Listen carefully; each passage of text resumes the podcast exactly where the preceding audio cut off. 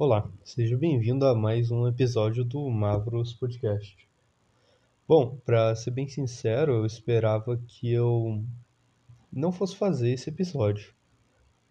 Porque, bom, é, todo mundo sabe, pelo menos a maioria do pessoal com, já conversou comigo aqui e acompanha o podcast, que eu jogo pelo Xbox. Eu tenho um notebook da Positivo de 2 GB RAM, então dificilmente eu consigo jogar por lá. Mas lá, nesse notebook meu, eu joguei alguns jogos, a maioria deles sendo jogos antigos de D&D. Como Icewind Dale, que é incrível, é Temple of Elemental Evil, que eu nunca cheguei a zerar, porque ele é extremamente difícil.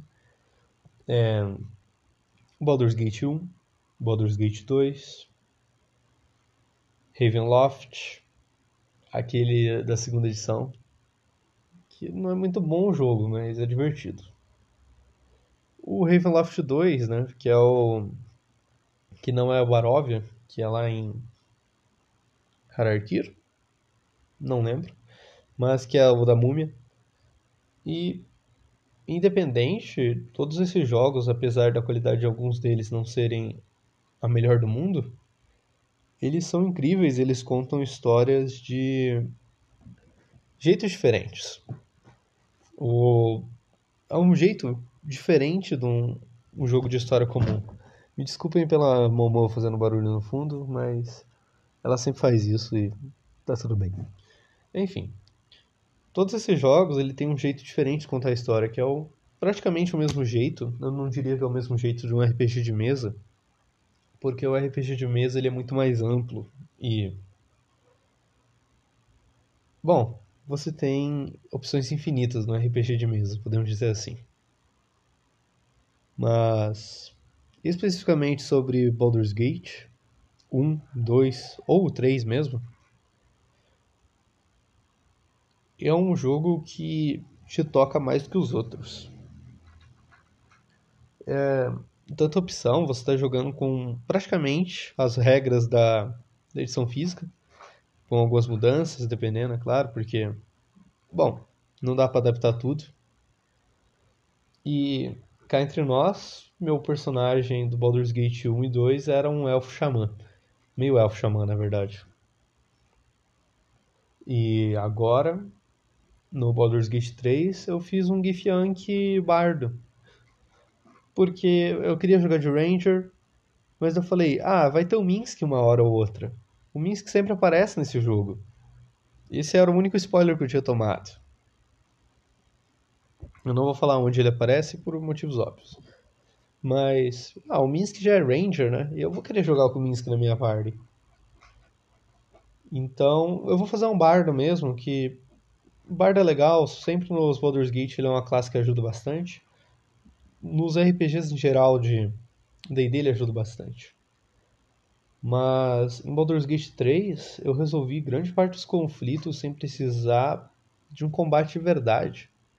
Seja porque eu meio que fui desonesto, entre aspas, ao atacar inimigos pelas costas e matar eles antes, usando os nossos ladinos, ou seja porque eu simplesmente falei: Não, parça, esquece isso aí, ó. Eu moro aqui nesse lugar, eu não tô invadindo, não, eu moro ali, ó. Moro ali dentro do banheiro. E isso foi incrível para mim. Foi realmente uma opção que a gente não tinha tanto nos outros RPGs digitais de DD porque é uma coisa que acontece muito nos RPGs. O roleplay ou um teste de carisma influenciando muito o que vai acontecer na história. E eu gostei muito disso, foi uma mecânica que eu achei extremamente interessante. Mas bora lá. O objetivo desse episódio, como você já deve ter percebido, é fazer uma análise de Baldur's Gate 3. É, eu deveria ter feito essa análise antes? Deveria, mas como eu já disse, eu jogo no Xbox, então meio que demorou quase um mês e meio, não, dois meses, quase dois, dois, dois meses e meio para chegar ao Baldur's Gate 3 no Xbox. Durante esse período de espera, eu não levei nenhum spoiler. Eu evitei o máximo possível de spoilers para não estragar minha experiência. E incrivelmente eu ganhei o Baldur's Gate 3 de presente de um amigo. E eu fiquei muito feliz com isso. Praticamente presente de um amigo. Bom, não importa muito. Enfim. Eu peguei o jogo e comecei a jogar lá no meados de final de novembro, início de dezembro. Eu viajei para minha cidade para visitar meu, minha família, meu pai, né? E à noite eu tava jogando o jogo lá no, no Xbox, que eu levei ele para lá. E foi indo. Foi indo, bem divertido. Chegou janeiro, acabei ficando um pouquinho mais ocupado, daí não consegui terminar o jogo. Daí chegou fevereiro, eu comecei a jogar. Eu fiz uma quest lá que era totalmente inútil, mas tudo bem. E eu tava chegando no final do jogo quando eu decidi que eu ia fazer todas as sidequests do ato 3. Então, eu fiz todas as sidequests do ato 3. Eu meu tempo de jogo foi 87 horas e 42 minutos, que é um tempo que eu achei baixo até, eu achei que eu tivesse passado mais tempo. É, eu morri, eu acho que uma ou duas vezes no jogo inteiro, mesmo estando na dificuldade mediana, que é, foi incrível para mim, porque nos outros Baldur's Gate, até eu pegar todos os macetes de todas, todas as coisas antes, eu demorei um pouco mais para para terminar as campanhas, porque eu acabava morrendo sempre, daí tinha que dar load de volta, por aí vai. É, a dificuldade do, do jogo tá legal, ele é muito baseado na quinta edição, ele muda muitas coisas também, mas ele é muito baseado e isso é algo que me deixa muito feliz. Porque a quinta edição de D&D, apesar de ter seus problemas, é um dos meus RPGs favoritos. Eu ainda considero Old School Essentials barra D&D primeira edição ou BX melhores no quesito mecânicas, podemos dizer assim, e também no estilo de jogo, mas a quinta edição é um dos meus RPGs favoritos. É... Se você comparar com Tormenta 20, por exemplo, é extremamente superior. Enfim. Aonde eu quero chegar? Eu tava esperando, com expectativa alta para esse jogo, mas eu não tava com expectativa tão alta. Tipo, eu falei, ah, vai ser um Baldur's Gate 1 ou 2. Ou talvez nem supere eles. Mas, cá entre nós, superou e bastante foi um dos RPGs mais legais que eu joguei recentemente. Eu também cheguei a jogar o Elden Ring na época que saiu. O Elden Ring, ele também foi uma experiência incrível que me divertiu muito. Uma experiência tanto quanto diferente. Foi uma experiência. Bom, Elden Ring é um RPG de ação, ele é um Souls-like, né? Mas ele é incrível, a história dele é incrível. E em Baldur's Gate eu senti isso só que muito mais elevado, né? Porque o foco de Baldur's Gate não são as boss fights. Apesar de ter algumas boss fights extremamente incríveis que. Meu Deus. Tem até trilha sonora, mano. Parece que você tá num filme da Disney. Quando começa essa boss fight específica que eu não vou falar qual é. Eu não quero dar spoilers. Esse realmente é um jogo que eu não quero dar spoilers. Então. Enquanto em DD D&D não. Em Baldur's Gate a gente tem um foco mais na história, em resolver o problema que está acontecendo. Em Elden Ring você tem um foco mais em matar os chefes e também resolver o problema que está acontecendo, mas o foco na história não é tão grande quanto no Baldur's Gate 3. Por ser uma pessoa que mestra D&D, que leu praticamente todos os livros da quinta edição, exceto The Wild Beyond Witchlight e, é claro, Dragonlance, que eu ainda tenho que ler, mas eu tô meio, meio com preguiça. E uma pessoa que gosta de Ravenloft e do universo de D&D em si, nossa, esse jogo foi incrível para mim. Ele foi maravilhoso. Ele adapta tanta coisa, tanta coisa que aconteceu nos outros Baldur's Gate. Tem efeito aqui, tem vilões dos outros jogos que você vê o que eles fizeram afeta até hoje o mundo de Faeron. Mesmo quase 100 anos. Não, um pouquinho mais de 100 anos depois dos acontecimentos dos jogos. E isso foi algo incrível para mim. Eu tenho muitos elogios, eu tenho uma única crítica ao, ao jogo, que é a mecânica de voo, porque ah, você pode voar, mas você não pode voar para cima. Você tem que voar num lugar lá específico e escolher o lugar que você vai ficar parado, daí você cai no chão de volta. Que eu acho que teria sido bem, bem melhor se você pudesse só ficar estático no ar. Eu acho que seria mais foda. Mas eu entendo as limitações. É, eu não tenho muito o que falar de reclamação. O jogo ele te dá várias opções. Ele, eu joguei uma campanha onde eu fui praticamente bom a campanha inteira, um personagem próprio, mas eu tô pensando seriamente depois de terminar de gravar esse episódio aqui, abrir o jogo de novo, iniciar um novo save com um dos usando um dos companions como personagem principal, ou usando Dark Urge, que é meio que um personagem oficial, podemos dizer assim, né? Assim como o Abdel e. É, só o Abdel. O Abdel é meio que o personagem oficial de BG1, BG2. O Dark Urge parece ser o personagem principal do. A escolha principal e canônica, é isso que eu quero dizer.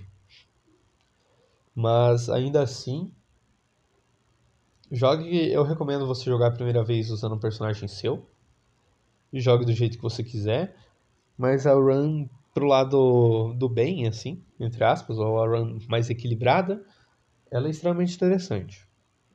Eu não sei sobre a run. Eu ouvi dizer que a run maligna é mais vazia, porque você vai tomando ações que deixam o mundo ao redor mais triste e vazio. Mas eu tô pensando seriamente em fazer uma run maligna só pra ver como que como que é problema é que essa run vai durar, eu acho que um pouquinho mais do que 86 horas. Enfim, de toda forma, é, foi um jogo que eu achei incrível. Ele com certeza leva em consideração tudo o que a gente tem de D&D e Faeron. Principalmente, ah, inclusive isso foi uma grande surpresa para mim. É, o jogo ele se passa depois de todos os Baldur's Gate. Com todos os Baldur's Gate, eu quero dizer também, eu estou incluindo as aventuras de Baldur's Gate. Principalmente a aventura Descida ao Avernus, da quinta edição. Ele se passa coisa de suspeito eu entre três semanas e seis meses depois da, de Descida ao Avernus porque tem alguns acontecimentos, alguns detalhes que são realmente importantes, que você sabe de Decidal Avernus, e esses detalhes já se passaram. Então, realmente, isso eu achei extremamente incrível. É, todo o carinho que o pessoal da Larian Studios teve pelo jogo na hora de escrever ele também foi uma coisa incrível. As mecânicas deles estão legais, eles. Porra, enquanto eu tava começando a jogar, tava tendo um problema de salvamento no Xbox. Os caras não só tentaram corrigir várias vezes, como, ó, se você não está confiando na solução, tem essa forma aqui, ó, vai demorar um pouquinho mais para você salvar o jogo, mas você pode fazer o salvamento crossplay e daí você puxa o save direto do nosso servidor ao invés de puxar da, do servidor da Xbox. E, pô, eu não tive nenhum problema com salvamento, mas isso foi uma coisa extremamente incrível. Foi um suporte técnico bem legal para dado pelos desenvolvedores. É, também nesse meio tempo teve vários patches que mudaram algumas coisas no, no jogo, adicionaram muitas coisas, para falar a verdade. Quando eu comecei a jogar não tinha tantas linhas de diálogo. Daí no, no dia posterior ao começar a jogar, né, que foi o dia que eu fiquei baixando o jogo, joguei tipo 20 minutos dele, teve uma atualização e nessa atualização eles adicionaram um monte de linhas de diálogo que aparentemente não existiam. E parece que vão adicionar raças conforme foi passando o tempo, talvez tenha uma DLC que eu realmente espero que essa DLC venha. Porque o jogo foi incrível, ele valeu o preço que eu paguei na época. Foi acho que 250 ou é, eu não paguei nada, né? Vamos ser bem sinceros, de presente, mas como um presente foi algo incrível. Se eu tivesse pagado pelo jogo, eu acho que eu também iria ter gostado, talvez gostado até mais, por causa do meu esforço né, de ter comprado o jogo. Mas agora que ele terminou, eu fico com a sensação de, pô, da hora. O que porra eu vou fazer agora, mano? Foi um entretenimento extremamente legal. Talvez, se eu juntar uma graninha, eu compre o Word, que parece estar sendo bem interessante também, apesar de ser um mais um Ark mesmo. Talvez eu só volte a jogar Ark. Ou eu jogue Baldur's Gate 3 de novo. Jogue os três Baldur's Gate, na verdade, novamente. De toda forma, é, eu espero que esse conteúdo tenha agregado em algo na vida de vocês. Eu evitei o máximo possível dar spoilers. Se vocês quiserem, eu posso fazer um episódio maior falando sobre toda a história de todos os Baldur's Gate, desde o primeiro até o passando pela aventura de D&D. E é claro, chegando em Baldur's Gate 3, que foi incrível. Se vocês quiserem, eu posso começar a falar sobre Faeron no geral, né? Porque eu já falei de da Ilha da Tempestade, de Dragões da Ilha da Tempestade. Eu já falei de alguns domínios do medo de Ravenloft, no caso, Nossos apenas, por enquanto. Mas. Quem sabe em breve venha mais coisas. Então, se vocês quiserem saber um pouco mais da lore de Forgotten Realms, ou de Ravenloft, é, comentem comigo lá no Discord ou aqui na caixinha de perguntas do episódio, porque é importante ter esse feedback de vocês para saber se eu devo fazer isso ou não. É... Normalmente esses vídeos de análise, esses vídeos não, esses episódios de análise sobre algum jogo ou algum livro que eu que eu li recentemente, eles até que dão uma boa quantidade de visualizações. É, eu acredito que esse não vai ter tantas visualizações ou reproduções, porque é um jogo que eu poderia ter feito isso na época do hype, apesar de não ter jogado ele completo.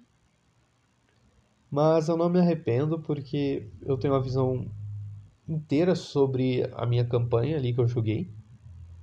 Eu acho que eu acredito realmente que assim como os outros Baldur's Gate, esse vai ter uma continuação. E vai ser considerado canônico para o mundo de Forgotten Realms, porque realmente Baldur's Gate foi um marco incrível no lançamento do tanto para jogos quanto para D&D. Uh, eu digo AD&D, realmente, porque era no AD&D segunda edição ainda. E eu considero que para D&D no geral foi um, um marco bem grande. Muita gente conheceu o RPG atualmente por causa do Baldur's Gate 3. Muita gente já conhecia RPG, muita gente jogou Baldur's Gate 3 só pelo RPG, por causa eu mesmo, por exemplo. Eu já conhecia os outros Baldur's Gate e joguei por causa de, mano, os outros dois são canônicos e eu gosto muito da lore de Forgotten Realms. Então, vou jogar esse. Eu daria uma nota de olha, bem pretensioso, mas Elden Ring para mim sendo um jogo de nota 9,8 Baldur's Gate, como eu me diverti mais, mas opinião pessoal, Tecnicamente ele é incrível como Elden Ring, eu daria 9,8 só pela tecnicidade e história, mas pega um pouco no emocional, então eu vou considerar um 10, um jogo 10 de 10, 100% recomendado. E acho que eu não tenho muito mais o que falar, mas se você tem a opção entre o Elden Ring e o Cyberpunk, podemos dizer assim, caso full price, se você gosta muito de Cyberpunk, pegue Cyberpunk. Se você quer uma história mais complexa, maior e até mesmo emocionante, eu diria, Cyberpunk, apesar de Cyberpunk ter me emocionado bastante, e é claro, sem bugs. Se bem que os bugs foram corrigidos agora. Eu recomendaria fortemente que você escolhesse Baldur's Gate 3. Eu estou dizendo Cyberpunk porque Cyberpunk também foi um dos meus jogos favoritos quando foi lançado, apesar de seus problemas. E É isso, gente. É, obrigado por terem ouvido até aqui. Se vocês gostaram desse episódio, considerem compartilhá-lo e considerem nos seguir no Spotify ou no seu agregador de podcast favoritos. É, espero que tenha agregado algo na sua vida. E, mais uma vez, muito obrigado a todos que ouviram até aqui. Falou, tchau, fui.